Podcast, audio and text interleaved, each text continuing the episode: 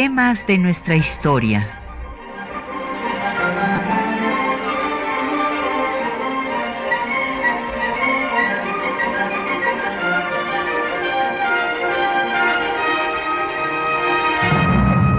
Un espacio que difunde el conocimiento del pasado para comprender nuestro presente. Programa a cargo de la maestra Patricia Galeana.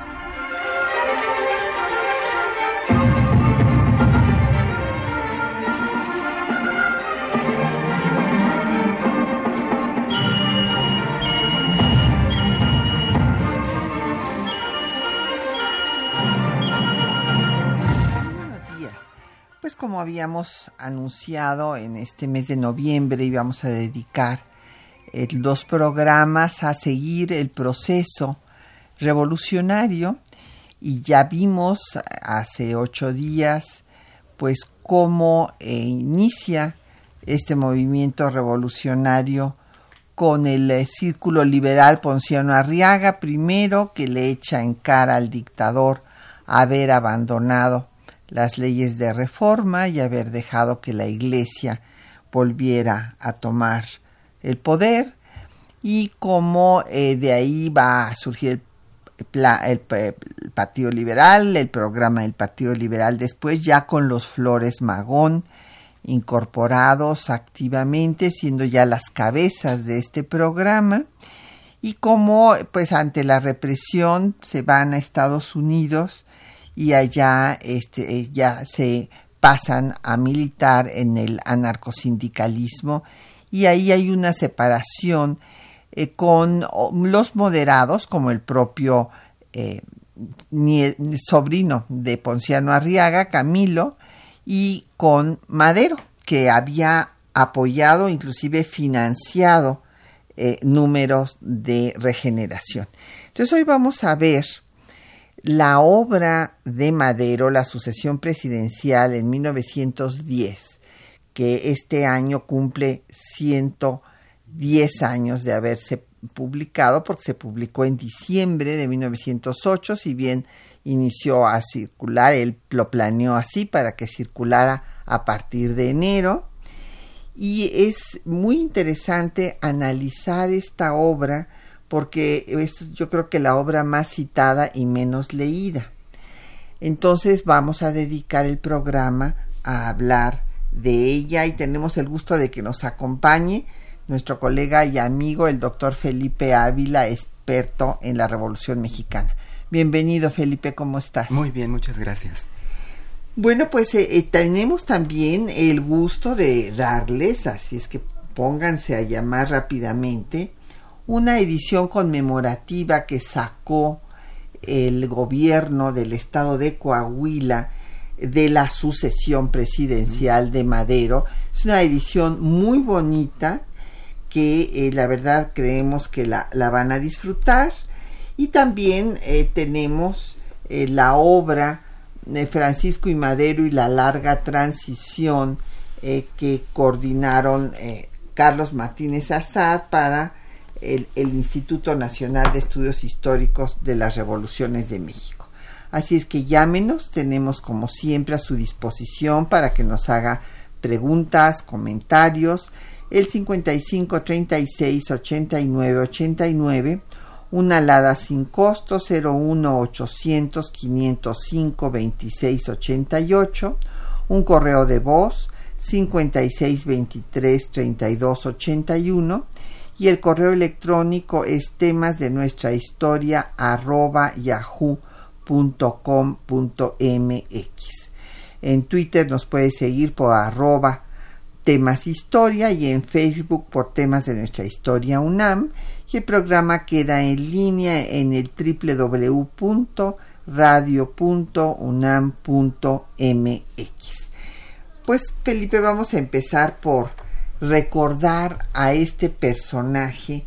Realmente es un personaje admirable contra todas las caricaturas de multicolor y toda la prensa eh, porfirista que lo hizo pedazos en el interregno eh, que gobernó León de la Barra, hablando de su pequeñez de estatura y su pequeñez también para tener la capacidad de gobernar al país, pues es un personaje que realmente es un gigante que se atreve a enfrentarse nada menos que al dictador a quien todo mundo pues eh, eh, quedaba bien con él, máxime las élites, y él era parte de una familia adinerada, y eh, él empieza esta transformación, pero es muy importante recordarlo, pacífica. Él quiso hacer una transformación sin armas, a través de un libro que con este eh, pues quería hacer conciencia de que el país se encontraba al borde del abismo si seguía la dictadura, de que se tenía que pasar a un nuevo sistema democrático con partidos, con alternancia en el poder. Y fue tan moderado que primero lo que quería es que Díaz abriera el juego político, por decirlo de alguna forma, en la vicepresidencia, que no designara a su sucesor, sino que dejara que hubiera una libre elección democrática para el vicepresidente y que así se diera una transformación sin las armas porque él considera en su libro La sucesión presidencial en 1910 que eh, la razón de, de la dictadura militar es que haya existido el militarismo. ¿Y de qué surge el militarismo?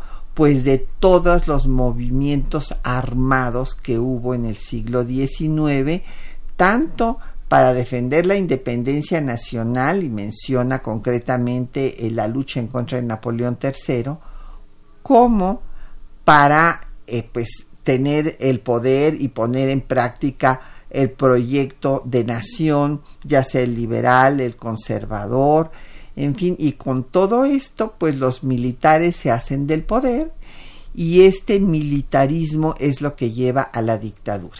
Y él dice concretamente porque hace en su libro un análisis político, económico, social y cultural del país y dice sintéticamente, ya lo abundaremos, en materia política es un sistema de poder absoluto, en materia económica ha habido desde luego eh, desarrollo económico y grandes obras públicas, pero para una élite, para un monopolio, había habido monopolios de las oligarquías y en materia social, pues el país está sumido en la pobreza y nos dice son tan miserables que se van al otro país y a pesar, hablando de Estados Unidos, y a pesar de todas las humillaciones que sufren, están menos mal que lo que están en su país. Y en cuanto al nivel cultural, bueno, habla del fracaso total eh, claro, eh, que ha habido en la educación, puesto que el país está sumido en el analfabetismo. Sí, yo creo que has hecho un muy buen resumen, no solamente de la importancia histórica de Madero como personaje, es uno de los grandes personajes de nuestra historia, pero sobre todo creo que lo importante, y qué bueno que hayas escogido este tema para tu programa de hoy, es hablar sobre un libro que es un libro que realmente marcó la historia. Es de esos libros que tienen una trascendencia que yo creo que Madero no se imaginaba hasta dónde iba a llegar el impacto de este libro, porque fue la base para acabar con la dictadura. Y, él desde que lo está escribiendo se va haciendo consciente de que tiene en sus manos algo que va a ser una bomba, que, va a simbrar hasta sus cimientos el sistema político mexicano y en donde él, como, como bien señalas, eh, se traza una ruta crítica de qué hacer para poder ir construyendo un país democrático y el libro es como la base, es, es el punto de partida que va a permitir eh, que la gente conozca los principios democráticos, que se organice, que se funden clubes a partir de la publicación de este libro que se hagan en todos los estados convenciones que se realice una convención nacional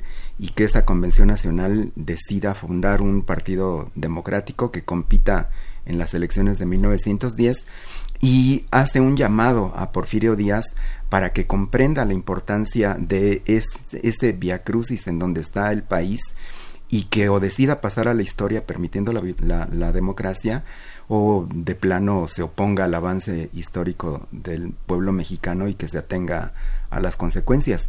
Es sorprendente la claridad política con la que Madero está viendo lo que ocurre en el país en 1908 y 1909.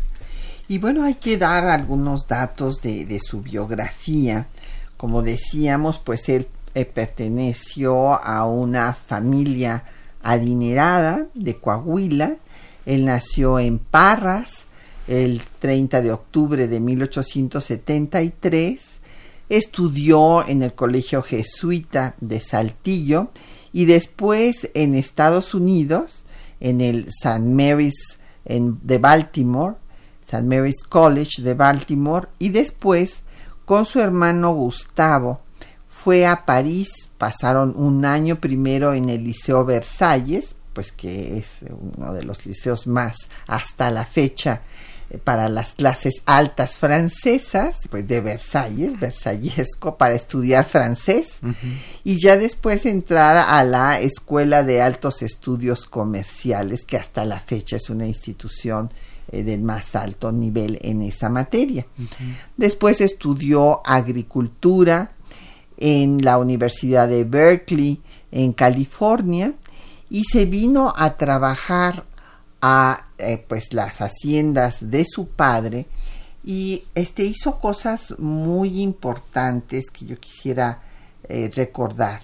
No solamente nuevos sistemas de cultivo sino que hizo escuelas para los jóvenes, eh, puso pues viviendas higiénicas, o sea, hizo una labor realmente de filántropo con todos los trabajadores de estas haciendas.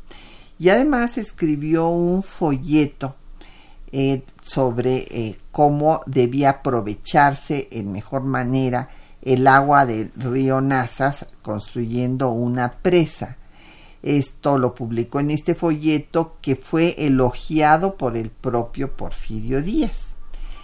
Y después de ver las represiones que organizó Bernardo Reyes primero como secretario de guerra y después como gobernador de Nuevo León, eh, pues con eh, eh, como dispararon frente a una manifestación en contra de su reelección y hubo muertos. Yo eh, tengo dos fuentes, o sea, en uno dicen, hablan de 15 muertos. Entonces, eh, bueno, fue realmente uno de los hechos que cimbró a Madero y que lo llevó pues a tener una participación política activa, fundando un club antireleccionista. Hay que recordar que se había llamado ya a formar clubes primero liberales que después pasaron a ser directamente antireleccionistas en contra de la dictadura por eh, los liberales como eh, Camilo Arriaga y el Círculo Liberal que fundó en San Luis Potosí. Este, Madero hará lo mismo en San Pedro de las Colonias y eh, imprimirán sus ideas en El Demócrata, que es un periódico dirigido por José Ferrell, tío de José C. el, autor, el historiador, que a su vez es sobrino de José Cayetano Valadez, el periodista mazatleco que manda asesinar el gobernador porfirista por atacar a Porfirio Díaz en el diario La Tarántula de Mazatlán. Vamos a hacer una pausa, vamos a escuchar música justo de hace 100 años, que fue cuando se estrenó un vals que este pues fue muy popular, que es el vals Alejandra, eh, que es escrito por otro mazatleco sinaloense, Enrique Mora. Escuchemos en voz de un mazatleco más, que es Pedro Infante.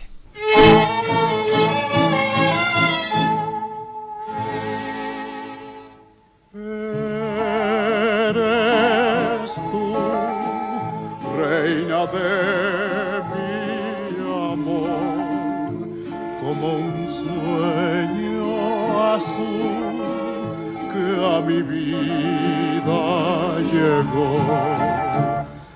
Te adoré desde que te vi, mi alma te entregué y por ti soy feliz. Tienes toda la blancura de la perfumada flor de lis y el altivo porte de una majestuosa y bella emperatriz. Alejandra de mi amor, solo vivo para ti, solo vivo para ti, mujer. Te adoré desde que te vi, mi alma te entregué y por ti soy feliz. Oye mi cantar, mi corazón llamar al tuyo. Déjame decirle que eres tú mi amor, mi obsesión, mi ilusión. Déjame decir que yo por ti dejé mi orgullo. Te quiero, mi amor.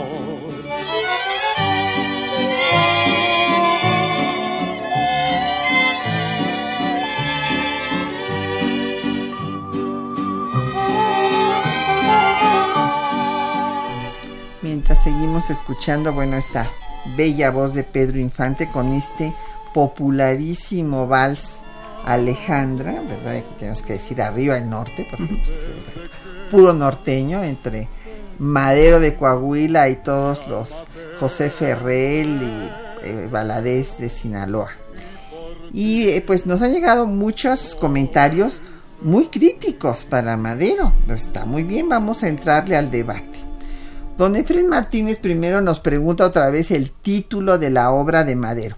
La obra de Madero se llamó La sucesión presidencial en 1910 y fue es una obra en siete capítulos que está dirigida a los héroes de la patria, a los periodistas independientes y a los buenos hijos de México. Y entre sus capítulos, como decía yo, hace el análisis político de cómo el militarismo es el gran pues enemigo de la democracia que hizo que se estableciera la dictadura militar de Porfirio Díaz y que si bien este logró un desarrollo económico, logró la paz, claro, inclusive podemos hablar de la paz de los sepulcros, y un gran desarrollo económico, este desarrollo económico fueron grandes palacios y dinero para eh, los latifundistas, para los porfiristas, pero no hubo un desarrollo social, puesto que el pueblo estaba sumido en la miseria y en el analfabetismo. Entonces, esta es la obra, don Efrén.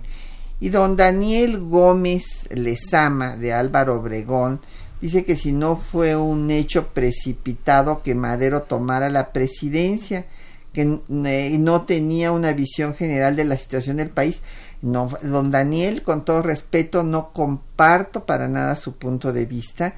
Ya quisiéramos que todos los presidentes de México se hubieran puesto a hacer el diagnóstico de la situación del país en una obra como esta que está, de la que estamos hablando, analizando los aspectos políticos, económicos, sociales, culturales y proponiendo la solución a los problemas. Entonces, bueno, no, desde luego que sí tenía una visión general del país. No solamente se dio a la tarea desde inicios de 1908 de hacer este libro, ya convencido de que el dictador no iba a cumplir lo que había dicho en la entrevista a Díaz Krillman, de que ahora sí México ya había crecido y ya estaba preparado para la democracia y que él vería con muy buenos ojos que se organizaran partidos políticos y tal. Y Madero se dio cuenta que esto era pura farsa, que no lo pensaba cumplir y que había que organizarse. Y él quería, como era un pacifista y convencido de que el, tener movimientos armados era lo que había entronizado a los militares, pues quería que fuera pacífico a través de este libro con todo el diagnóstico para hacer conciencia que repartió a todos los periódicos del país antes de que Porfirio Díaz lo pudiera censurar se lo mandó en febrero al propio Porfirio Díaz, pero cuando ya lo tenían todos los líderes de opinión del país. Entonces hizo toda una estrategia que le salió muy bien, o sea, se agotaron los tres mil ejemplares en tres meses y se tuvo que sacar una segunda edición que se le hicieron breves actualizaciones. Entonces, si hay alguien que estaba preparado para tomar la presidencia, fue él.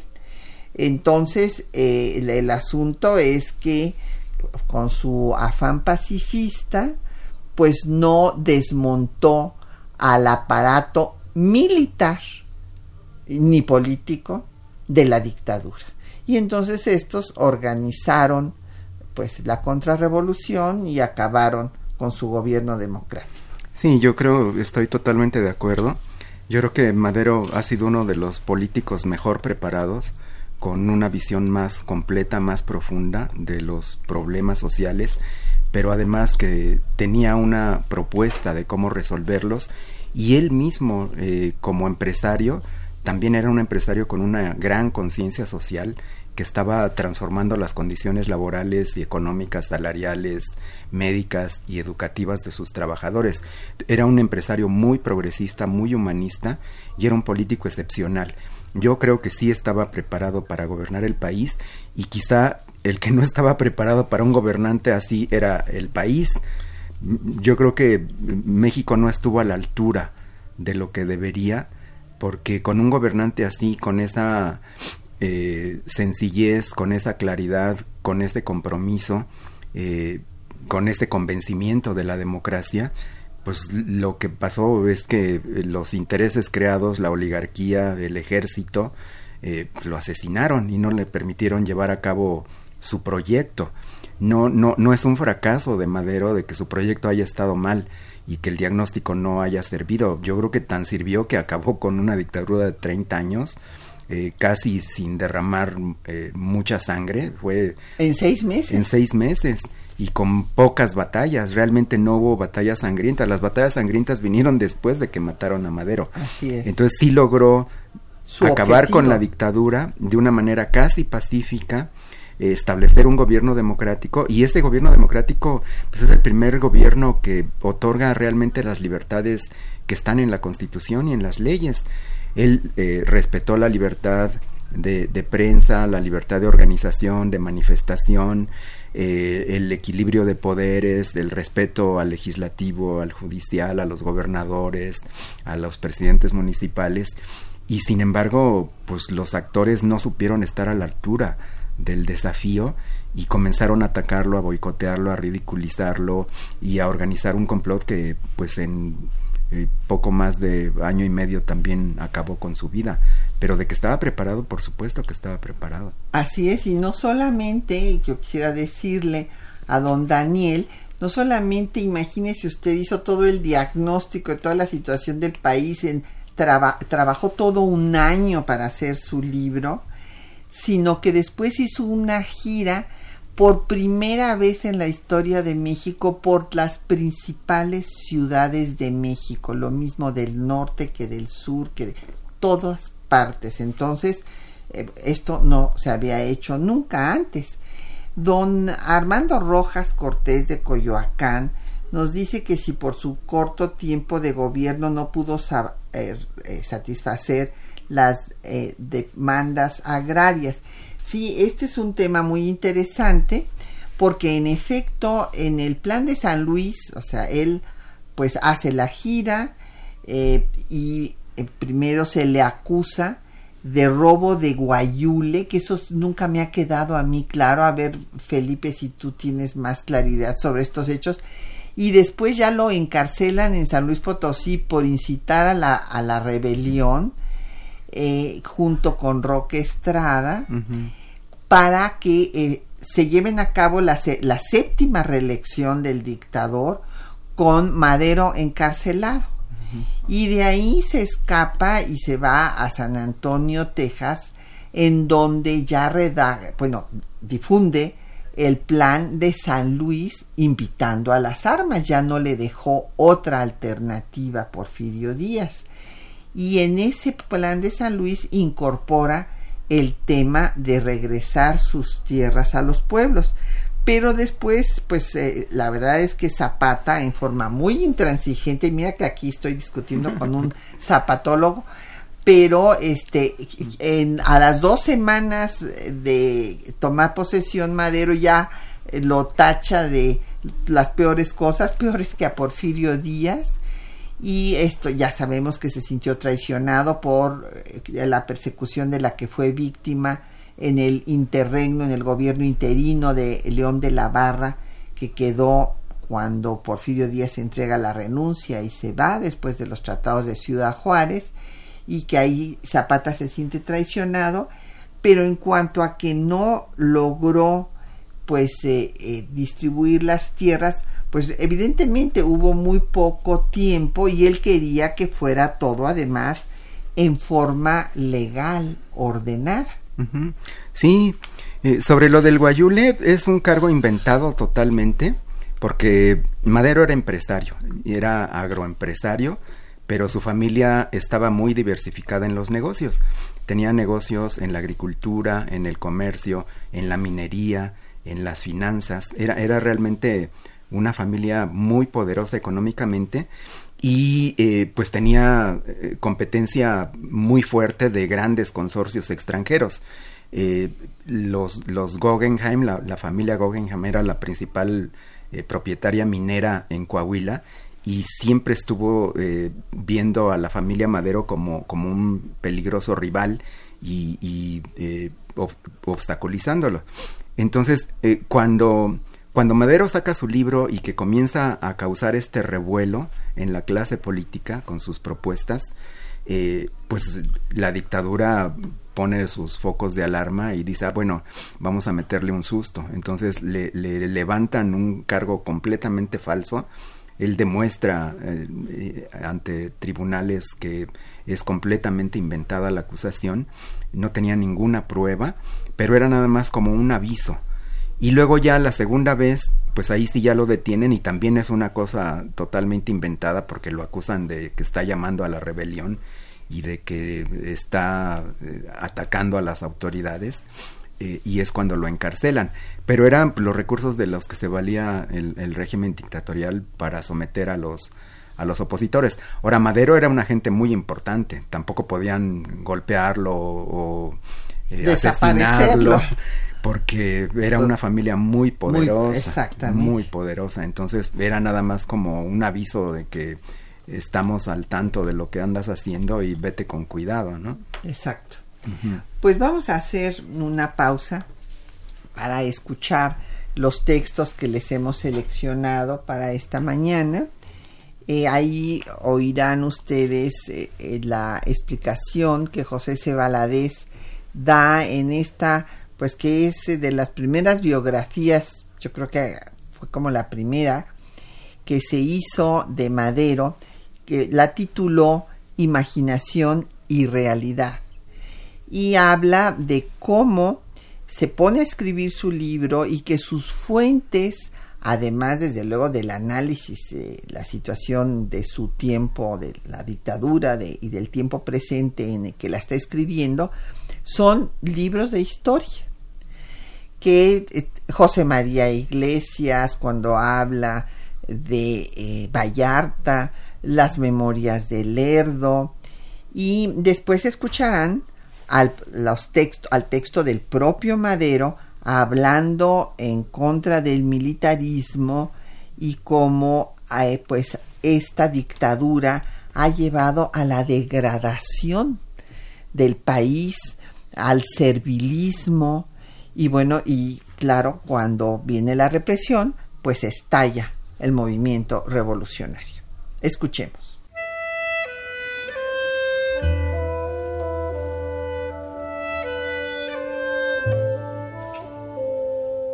En su biografía sobre Francisco y Madero, titulada Imaginación y Realidad, el historiador José C. Valadez relata el proceso de redacción de la obra La sucesión presidencial en 1910, que inició Madero en abril de 1908. Escuchemos su relato. Muy osadas eran las empresas políticas y literarias de don Francisco, sobre todo por ser este un individuo apartado del gran escenario público de México. Sin embargo, las fuerzas volitivas que poseen los grandes hombres llevaron a Madero a escribir una obra que difundió en la vida de México ideas y designios inimaginados. A los primeros días de abril de 1908, comunica a sus amigos más cercanos que estará entregado totalmente a la revisión de sus negocios, pues cree conveniente hallar una causa simulada para ausentarse de la tertulia cotidiana. Y después de tal noticia, se prepara al trabajo de escribir tres o cuatrocientas carillas de papel. Las fuentes principales que reúne para el trabajo que se propone son los libros de historia de México. De estos, Madero menciona el de don José María Iglesias sobre la sucesión presidencial del licenciado don Ignacio L. Vallarta, acerca de los juicios jurídicos aplicados a los derechos civiles, y el de las llamadas memorias atribuidas a don Sebastián Lerdo de Tejada, que escribió Adolfo Carrillo. El libro está dedicado a los héroes de la patria, a los periodistas independientes y a los buenos mexicanos. En el examen de la obra impresa es difícil hallar las idealizaciones tan comunes en los trabajos políticos. Hállanse, en cambio, motivos prácticos. Reunió, pues, Madero en la sucesión dos propósitos. Uno, ofrecer un camino eficaz y pacífico para evitar el regreso a las violentaciones del Estado que fueron tan comunes en el país a las postrimerías del siglo XIX y a los comienzos del siguiente. Este camino consistía en suprimir la reelección, que era un problema de increíble magnitud para el progreso de las instituciones republicanas de México. Otro, exponer, y de tal suerte acelerar el pulso cívico nacional, una política franca, abierta y definitiva que llevará al país hacia un régimen de partidos. La sucesión presidencial de Madero expuso la situación nacional y las razones que lo llevaron a protestar en contra de la dictadura porfirista en defensa de las libertades políticas. Manifestó la necesidad de formar un gran partido político que participara en las elecciones presidenciales de 1910. Escuchemos algunos fragmentos de esta obra. Principiaré por estudiar las causas que han traído sobre nuestro país el actual régimen de centralismo y absolutismo, a fin de no volver a recaer en aquellas faltas que tan funestas consecuencias nos han acarreado. Estas causas no fueron sino las continuas revoluciones que siempre dejan como triste herencia a los pueblos las dictaduras militares. Cuando la dictadura se establece en el fondo y no en la forma, cuando hipócritamente aparenta respetar todas las leyes y apoyar todos sus actos en la Constitución, entonces va aminando en su base la causa de la libertad. Los espíritus se ven oprimidos por una mano que los acaricia y que es pródiga en bienes materiales, y entonces se doblegan. Entonces cunde el servilismo como el único medio de satisfacer todas las ambiciones que quedan cuando se ha matado la noble ambición de trabajar por el progreso y el engrandecimiento de su patria. Consciente de mi poca significación política y social, esperaba el curso natural de los acontecimientos confiado en lo que todos afirmaban que al desaparecer de la escena política el señor general Porfirio Díaz vendría una reacción en favor de los principios democráticos. Pero comprendí que los aspirantes a un cambio nada podíamos esperar de arriba y no debíamos confiar sino en nuestros propios esfuerzos. Por estas razones nos formamos el propósito de aprovechar la primera oportunidad a fin de principiar la lucha por la reconquista de nuestras libertades. Si el general Díaz no hace ninguna concesión a la voluntad nacional, será preciso resolverse a luchar abiertamente en contra de las candidaturas oficiales. Esta lucha despertará al país y sus resultados serán asegurar en un futuro no lejano la reivindicación de nuestros derechos. Más adelante, ante la represión, Madero convocó a levantarse en armas en contra de la dictadura porfirista el 20 de noviembre de 1910 a través del Plan de San Luis. Bueno, pues ahí eh, escucharon ustedes ya eh, estas eh, ideas de Madero que habíamos estado glosando y nos han llegado muchas preguntas y comentarios. Don León David Casas Romero de Venustiano Carranza nos dice que si era cierto que Madero creía en la astrología y que si esto se puede probar y que si es cierto que escuchaba voces. Mira, David, eh, sí, eh, él eh, desde que estuvo en Francia, y esto era algo que estaba de moda entre los jóvenes en aquellos años, esto del espiritismo. Y sí, sí, este, pues él tuvo prácticas espiritistas. Después hay otra pregunta eh, vinculado con, con, este tema que nos dice eh, don Jorge Virgilio Silva que si su inspiración fue la filosofía idealista de Alan Kardec, sí, así es, y esto responde a la pregunta de doña Elisa Castro de Álvaro Obregón de eh, los autores en, en los que se inspiró Madero. Madero sí era un idealista. Sí, era practicante del el espiritismo. Incluso, bueno, tenía tanta energía, tanta capacidad de trabajo, que al mismo tiempo que estaba organizando eh, el partido antireeleccionista y que estaba escribiendo su libro, eh, cuando uno revisa su correspondencia, que es una correspondencia muy interesante y muy voluminosa, eh, escribía todos los días muchas horas carteándose con, con sus amigos, con sus familiares, con sus aliados. Y en la correspondencia hay muchas cartas también donde queda manifiesto que le daba una enorme importancia a promover el espiritismo en México. Organizaba reuniones, eh, convenciones, porque él era eh, convencido del espiritismo y además era practicante.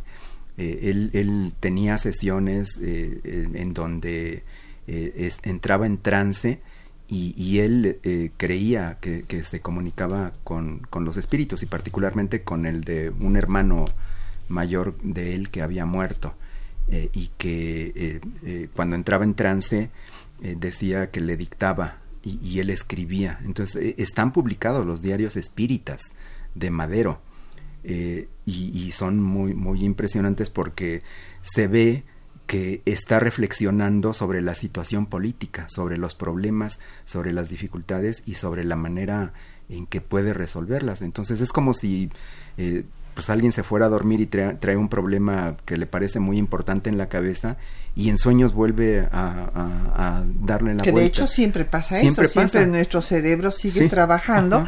Seguramente a ustedes les habrá pasado que de repente a las 4 de la mañana o a las 6 de la mañana ya se le ocurre la solución al problema que tiene. Así es, así es.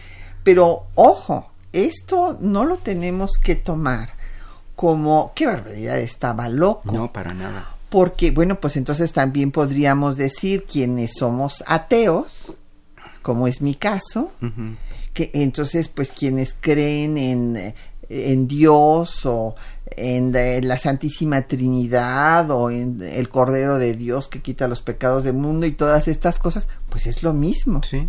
O sea, son creencias tan respetables las que puede tener una persona que es católica o que es protestante o que es budista que un espiritista. Sí, sí, sí.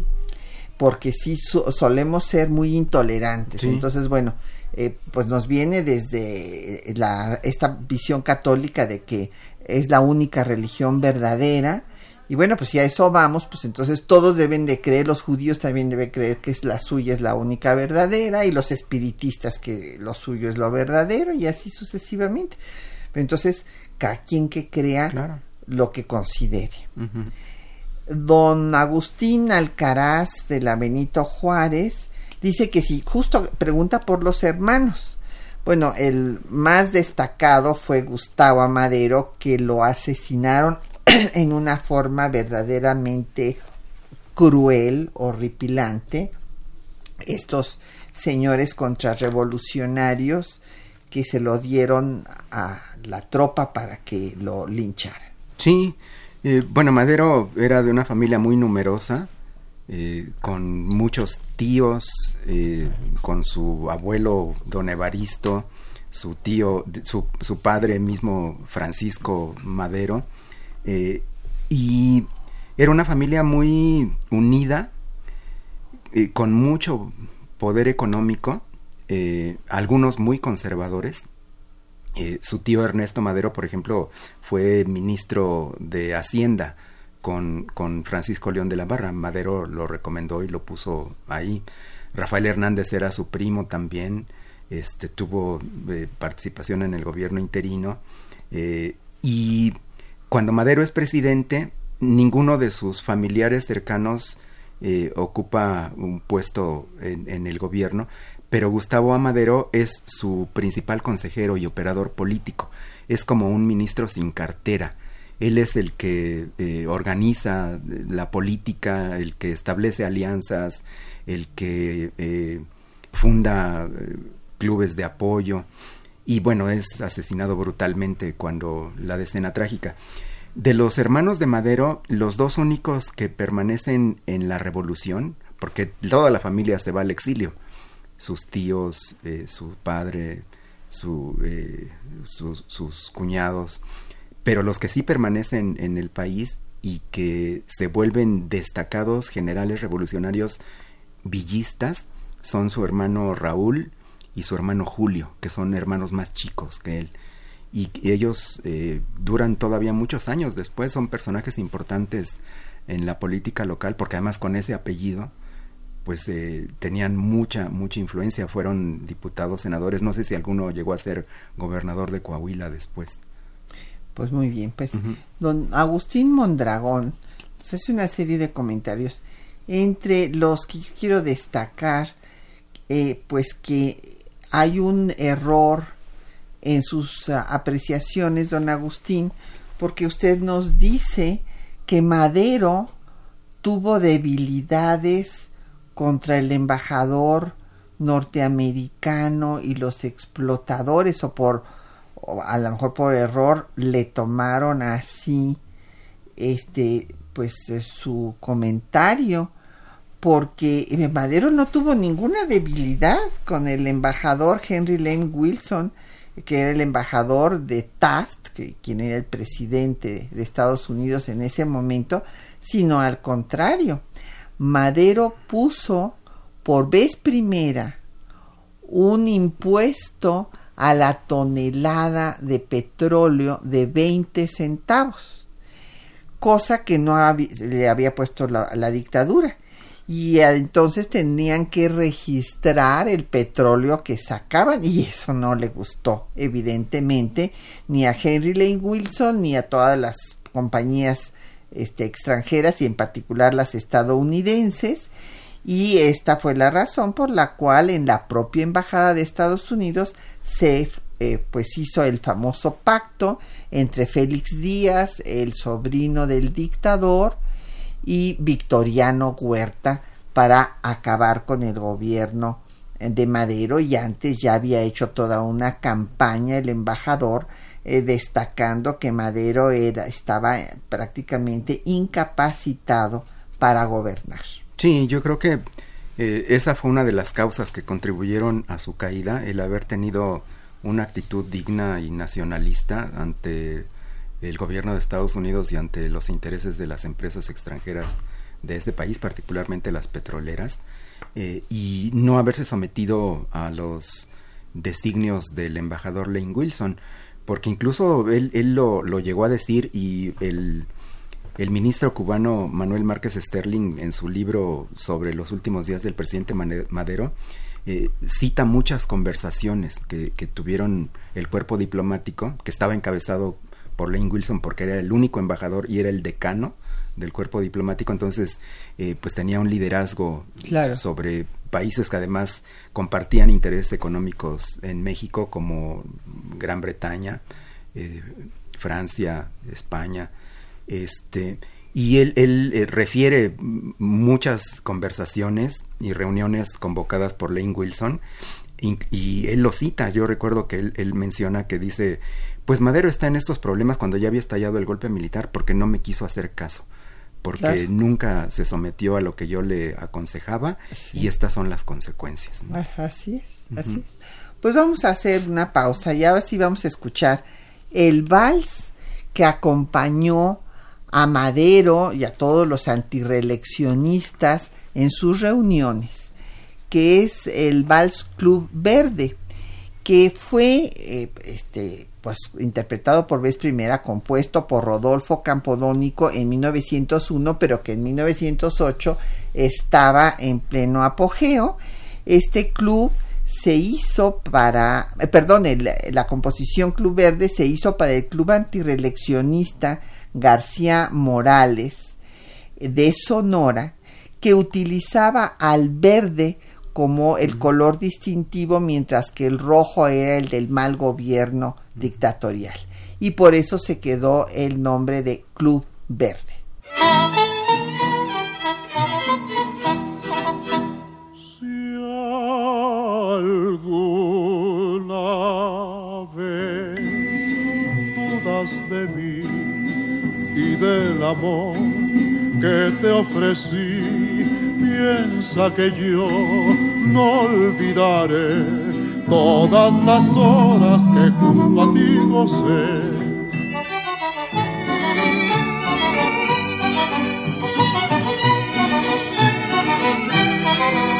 En el club verde vivimos gratos momentos los dos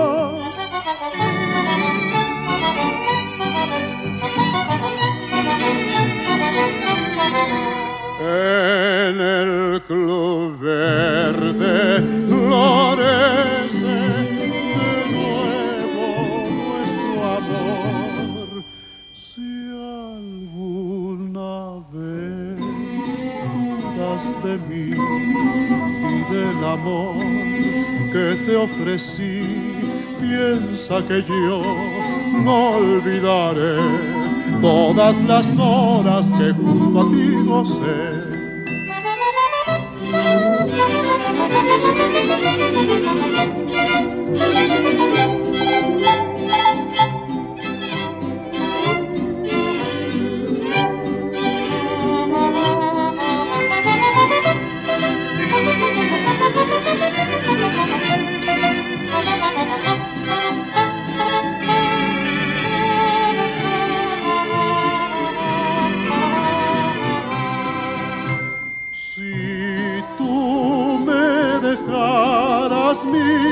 gocé. te seguiría.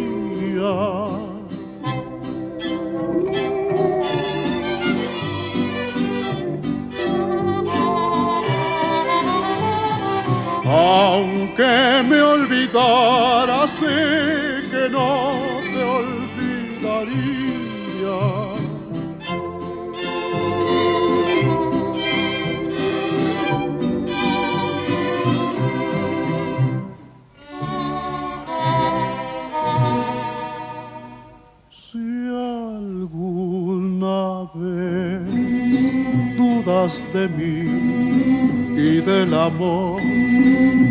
ofrecí. Piensa que yo no olvidaré todas las horas que junto a ti gocé.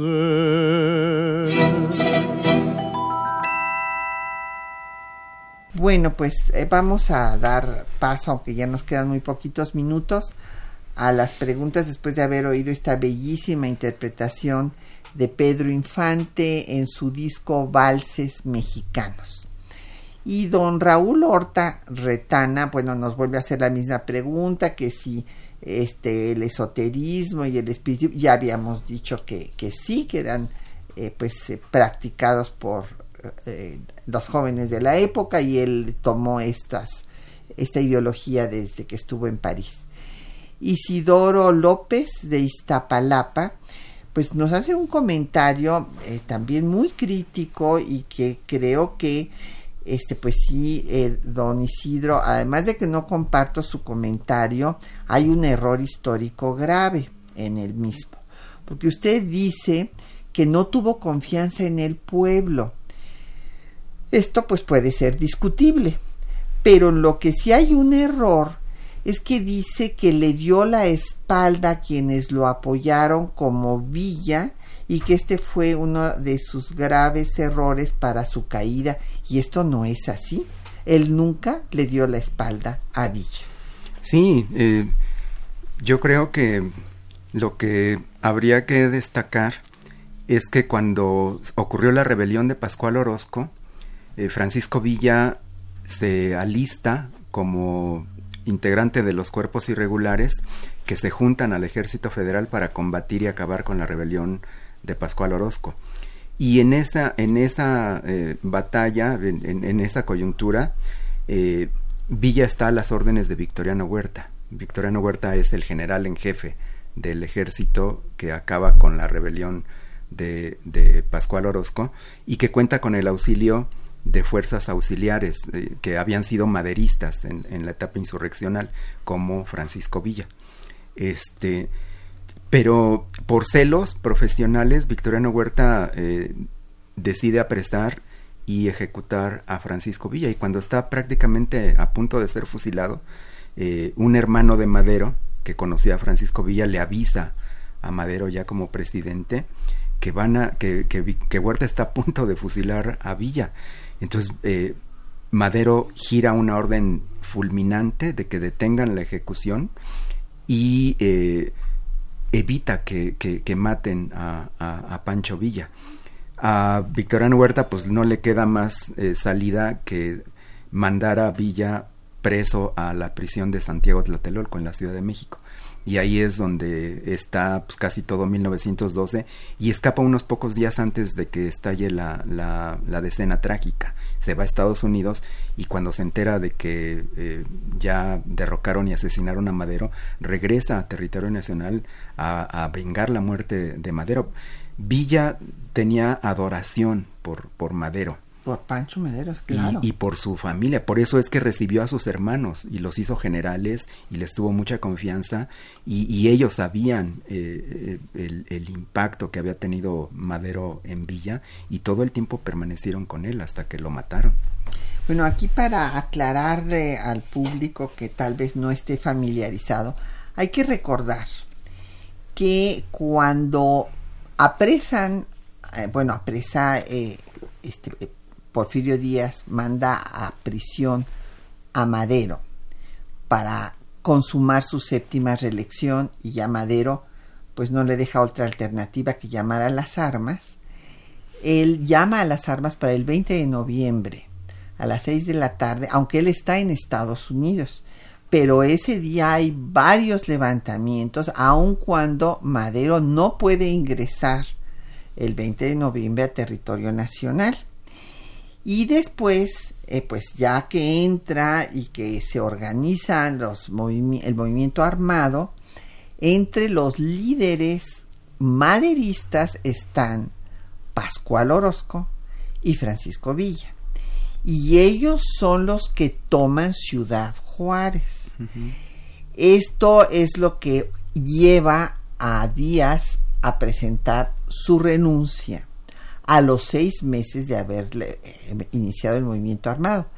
Pero después Pascual Orozco traiciona a Madero y se levanta en su contra. O sea, en el breve gobierno del presidente Madero, o sea, hay que ver que pasa primero todo un periodo que gobierna León de la Barra, porque firma la renuncia Porfirio Díaz en los tratados de Ciudad Juárez y se va del país, pero en esos tratados Madero acepta que quede un gobierno interino para que se convoque elecciones y ese gobierno interino pues lo encabeza nada menos que el canciller porfirista. O sea, esto pues fue terrible, porque León de la Barra fue cuando manda a combatir a los zapatistas y entonces Zapata cree que Madero lo está traicionando Y entonces cuando Madero toma el poder, se va a enfrentar a los enemigos porfiristas, pero también a quienes lo traicionan como Pascual Orozco. Y es entonces, a esto era lo que se refería el doctor Felipe Ávila, que el ejército, pues que era el ejército federal, pero es el ejército del gobierno ya de Madero, pero es el mismo ejército porfirista, ese fue el problema, unido a algunos eh, líderes revolucionarios como Villa. Entonces está unido ahí el agua y el aceite porque pues está Victoriano Huerta, antiguo porfirista que después acabará con el gobierno y la vida de Madero y está este Villa que es un líder pues eh, popular eh, que apoya al maderismo y que está incorporado al ejército del gobierno, del gobierno de Madero, pero claro, pues Villa eh, es, este señor Victoriano Huerta dice que es un insubordinado, que no le hace caso y por eso es que lo quiere fusilar. Y lo quieren fusilar después de que fueron a apaciguar a Pascual Orozco que se había levantado en armas y yo creo que es importante abundar en el por qué se levanta Pascual Orozco. Pues porque nada más le interesaba lo suyo y no lo quiso hacer Madero gobernador y entonces por eso se enojó con Madero. Sí, y además el, el, orozquismo, el levantamiento de Orozco es un levantamiento complejo porque había antiguos maderistas que sí tenían ideales agrarios y de transformación social, de reformas, pero también estuvo apoyado por la oligarquía de Chihuahua, que era una de las más poderosas, y que le dieron muchos recursos para que organizara un ejército muy fuerte. Eh, de hecho, fue una amenaza porque no nada más conquistó Chihuahua, sino que se comenzó a expandir a los estados vecinos, a Coahuila, a Sonora, a, Sinaloa, a, Durango, y acabar con, con, la rebelión de Pascual Orozco fue muy difícil para el gobierno de Madero. Pues tenían muchos recursos. Sí. Eran los ricos hacendados chihuahuenses los que lo sostenían. Entonces, que quede muy claro, don Isidro López de Iztapalapa, que Madero no le dio la espalda a Villa, todo lo contrario, le salvó la vida a Villa y que Villa siempre fue maderista hasta su muerte. Así es. Y bueno, pues doña Rosario Velázquez eh, de Linda Vista nos pregunta que dónde nació Sara Pérez, la esposa eh, de Madero, pues nació en San Juan del Río Querétaro en junio de 1870, o sea, era tres años menor que eh, Pancho Madero.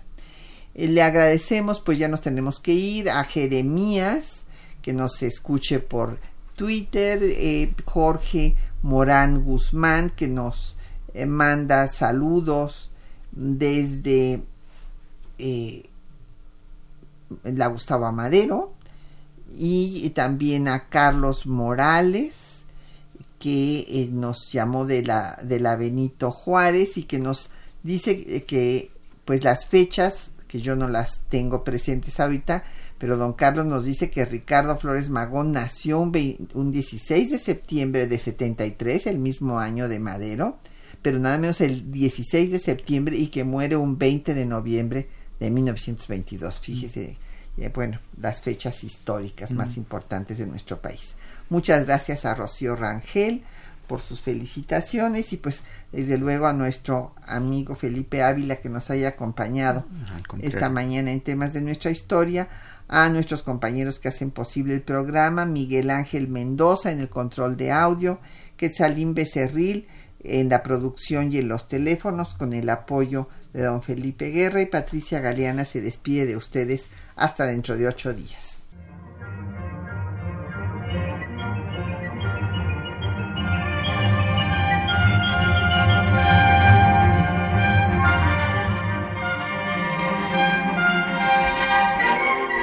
Temas de nuestra historia